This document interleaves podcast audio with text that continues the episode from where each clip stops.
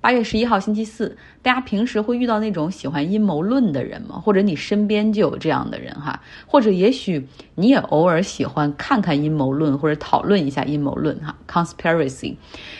就是这种阴谋论的存在，就是因为信息不对称，或者是对权威信息啊抱有怀疑的态度，或者是因为整个的这种不透明所导致一个倾向于寻找自圆其说的这种。自我安慰。什么是阴谋论？给大家举几个例子哈，比如说阿波罗登月真的成功了吗？还是美国宇航局电脑的特效？比如九幺幺恐怖袭击啊，真的是恐怖袭击？这个基地组织搞的，还是小布什政府的阴谋呢？啊，明明可以完全拦截，或者很多情报部门已经发现了端倪，但是是不是故意去忽略这些，然后去合法的对这个阿富汗和伊拉克开战哈，以便美国扩大在中东的势力？这个阴谋论哈，conspiracy，其实还有很多很多很多喜欢阴谋论的这个群体，在美国是一个很大的，就因为有这个 freedom of speech，然后像博客啊、网络电台呀、YouTube 这些视频频道，甚至还有一些不咋地的新闻。网站也会各种各样的哈，给这种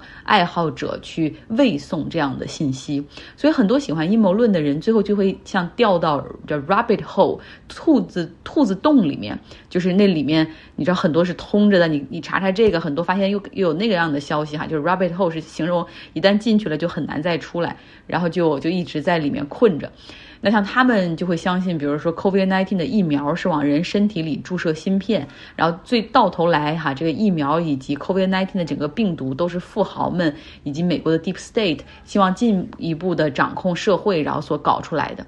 那阴谋论的世界中，实际上也有那种超级大 V，他们会编织一大堆谎言，深度绑定他们的这些目标用户，然后呢，在自己的这种网站啊或者平台上去导流购物啊，卖的很多的是什么末日生存包啊，或者武器啊、枪之类的，就是可以赚的盆满钵满。那其中有一个佼佼者，名字叫做 Alex Jones。你随便想，近十几年来的一个悲剧哈，然后他都有一整套的阴谋论证明这个事儿从来都没有发生过，或者根本上就是个 hoax 假的。比如说，二零一三年的波士顿马拉松，呃，遭遇恐怖袭击爆炸案，在终点那个地方，最后不是有人有引爆了炸弹吗？最后造成了二百六十四人受伤，三个人不幸遇难死亡。然后这个 Alex Jones。就是说这是 FBI 布置好的一场戏等等。那九幺幺恐怖袭击，他更是说这是小布什政府内部的人搞出出来的哈，是个 inside job。任何一个校园枪击案，他都会说是假的。然后那些遇难者的家属是演员等等。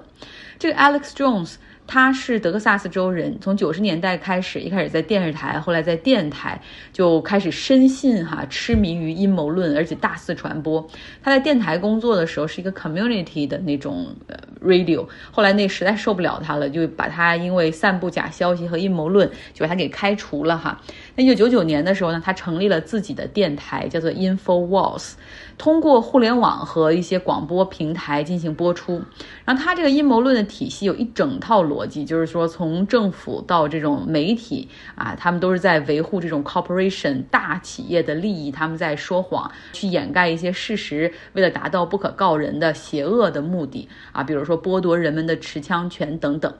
像二零一二年，美国的康涅狄格州发生了一个非常惨的校园枪击案，Sandy Hook。这个小学遭遇一个枪手的袭击，最终有二十个孩子和六名呃学校的工作人员、老师被杀，总共是二十六人遇难。而这二十个孩子全部都是六到七岁一年级的小学生。那这样的悲剧有大量的媒体报道，然后很多遇难者的家属的经历其实都被讲出来哈。其实这是很多的创伤在这其中。而 Alex Jones 这些年他一直反复的在强调这个事儿就是假的，这些孩子甚至不存在，而这些遇难者所谓的家属、这些父母都是演员，而他还会特意点出一些人的名字哈，然后说他们是受雇于政府，专门给大家表演的，怎怎么样？然后啊，试图在道德上去说服立法者。说服百姓去放弃他们的持枪权，去逐步放弃他们的持枪权。然后他这一套在这个阴谋论的圈子里哈，就大肆传播，他也有很多受众。然后这种受众，你知道，通常也比较疯狂，他们甚至会采取行动。那他们采取的这些行动，已经严重影响到这些遇难者家属的名誉和生活。像有一对夫妻，他们在 Sandy Hook 校园枪击案中失去了自己六岁的儿子 Jesse，他们的儿子当时只有一年级，而且当时这个孩子是就是很很惨的，因为当时枪手的这个子弹卡住了哈，然后他们这几一些孩子就陆续赶紧往外跑，然后九个孩子顺利逃脱，但是 Jesse 他是被击中身亡哈，这样的心灵创伤实际上愈合的过程是非常的慢的。这对夫妻也就是 Jesse 的父母哈，Louis 和 Haslin。他们经常会遭到有人在街上就喊他们是演员，喊他们是 liar 说谎的人，甚至有人会把车停在他们家门口去辱骂他们。然后那些人不仅质疑说他们孩子根本就没死，还有人就是说你们的孩子根本就不存在，这都是你们自己编出来的。这样的生活持续了好多年。那又因为 Alex Jones 他又不停的会提起哈，因为后来这个 Sandy Hook 这些遇难者的家属，他们就是这种不停的会。被这种阴谋论的去骚扰，然后主流媒体又报道了他们的故事，然后他们又去电视台讲出了自己的遭遇，比如说在孩子们遇难那一天之前怎么把孩子们送到学校，之后怎么样领回的是尸体这样的故事哈。然后之后这个 Alex Jones 又觉得自己又被这种 corporation media 给盯住了，所以他就会从二零一七年之后到现在一直不停的反复提起，就是说他们。啊，这些都是假的，然后不停的去伤害这些家庭。那到二零一八年的时候，实在是忍无可忍哈，这些遇难者的家庭决定。拿起法律的武器起诉 Alex Jones 和他的电台 InfoWall，然后侵犯名誉权，哈是 defamation，然后把他告上法庭。除了 Louis 这对夫妇之外，还有另外三个家庭也是采取了类似的行动。所以总共有四个针对 Alex Jones 的侵犯名誉权的诉讼案件，在德州以及康涅狄格州进行审理。那之前呢，在这个 defamation。呃，就是侵犯名誉权的这个案件中，法院基本上是裁决遇难者家属就是全部胜诉哈。那接下来其实需要判断的就是说，那既然他 defamation 的这个已经成立了，那要看赔多少钱。这是在上周德克萨斯州奥斯汀所进行庭审的内容，陪审团被组织到一起，需要裁决 Alex Jones 他因为这个侵害名誉权，然后所造成的伤害到底应该赔偿多少钱？失去 Jesse 的那对父母 Louis 和 Haslin，他们就来到奥斯汀哈，他们从康涅狄格州来到奥斯汀出庭作证，在法庭上再讲述他们的经历，要比如证明自己的孩子是存在的，从他出生起是十一磅的这种胖乎乎的孩子，他的性格。爱好喜欢什么？到他上小学一年级，然后学会了加法，然后喜欢在课外的时候和父亲一起收集一些废铁去做艺术品，然后用这样的方式去攒点零钱等等。然后包括他遇难当天所发生的这些事情。然后对于这些家长来说，他们其实一直期盼着有一天能够和 Alex Jones 能够对峙法庭，然后去问他为什么要这样对待。这些人，然后他的谎言、阴谋论给他们所造成的伤害是什么？希望能够真的 hold him accountable。另外呢，就是要阻止他继续去说这些谎言，去伤害这些已经深受伤害的家庭。这个庭审的过程真的是，就是媒体上看了一些片段哈，这个这对家长就是几次就是 break down，就是在庭上就忍不住哭起来哈，尤其是当那个父亲哭出来的时候，你会觉得特别的心碎。庭审开始之后的几天，Alex Jones 一直都不到场哈，然后他但是你并不说他不关注这个庭审，他把法庭上的这个直播流就用到他的节目里，然后一边开着直播，然后一边。看一边点评，然后继续播出去，然后继续去诋毁这个受伤的家庭。然后他一会儿经常会说：“哎，你看，what a good performance，这个表演太精彩了。”然后还说：“你看他们为什么那么缓慢的在做 testimony？因为他明显是在背台词儿，然后他们被操纵等等。”那当 Alex Jones 他需要到场去做他的证词的时候，就是他是那个时候是必须出庭的哈。啊，这时候才是这么多年来这个 Sandy Hook 小学遇难者家长第一次有机会和他面对面对质。这 Jesse 的妈妈 Louis 当时她的那个作证还没有结束，她正好有机会就可以去质问这个 Alex Jones。然后他就是说，事实是我们这个社会存在的一个基本，如果你否定它的话，那整个社会都会崩塌。你是知道我的儿子真真正正活过的。存在的，你也知道那场枪击案真的发生了，因为没有人可以否认那一点，有那么多的证据，而你一直在说这是谎言，这是 hoax 啊！我说我们是演员，你看我像演员吗？你你知道你这些年在传播谎言，你对于我们的伤害有多深吗？你为什么这么做？你是为了钱吗？你已经很有钱，你已经很赚钱了。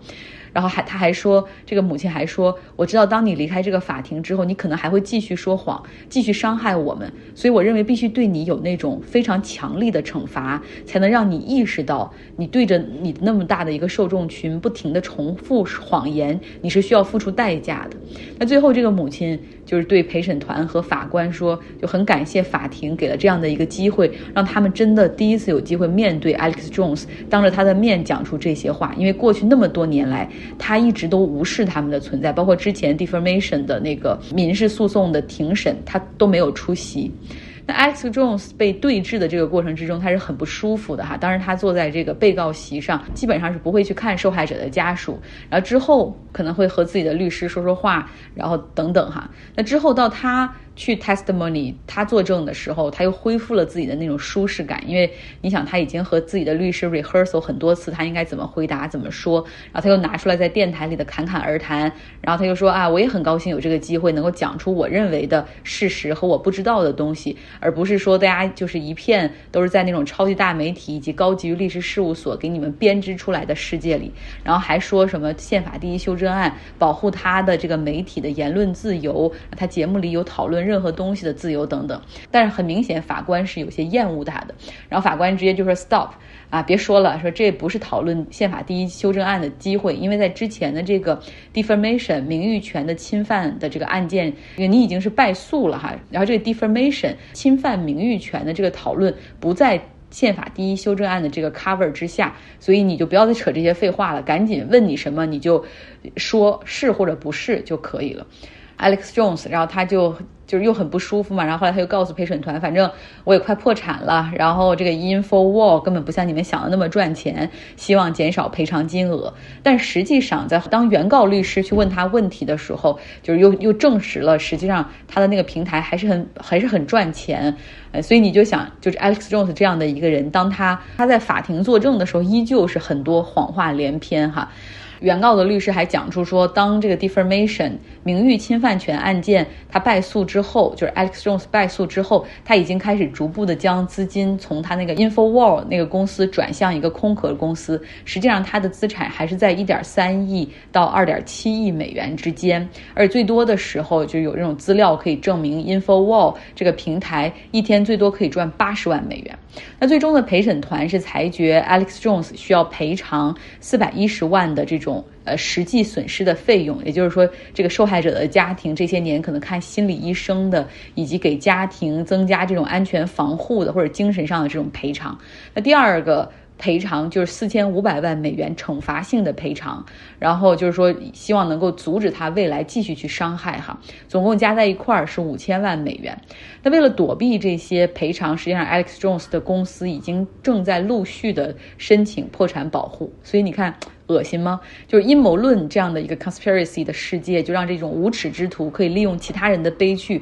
不停的去给自己赚钱。又因为有宪法第一修正案存在，美国这边其实没有对于就是这种内容的监管，也不可能下令强制关停。就是好在这些年，像一些平台，像 Facebook 啊、YouTube 这些平台，稍微的有一些良心发现哈，他们已经把像 Alex Jones 这样的节目全部下架，但是还有很多那种右翼阵营上的那种继续播着他的东西，然后继续帮他去扩大这种影响力。最后，受害者只能够打这种非常漫长的官司，通过经济手段想办法去惩罚他，以便让他也感到疼痛哈，然后不再去做这样的事情。所以说到这儿哈，归根到底一句话，就是希望大家可以远离阴谋论哈，因为那个世界实在是 could be really dirty and dark，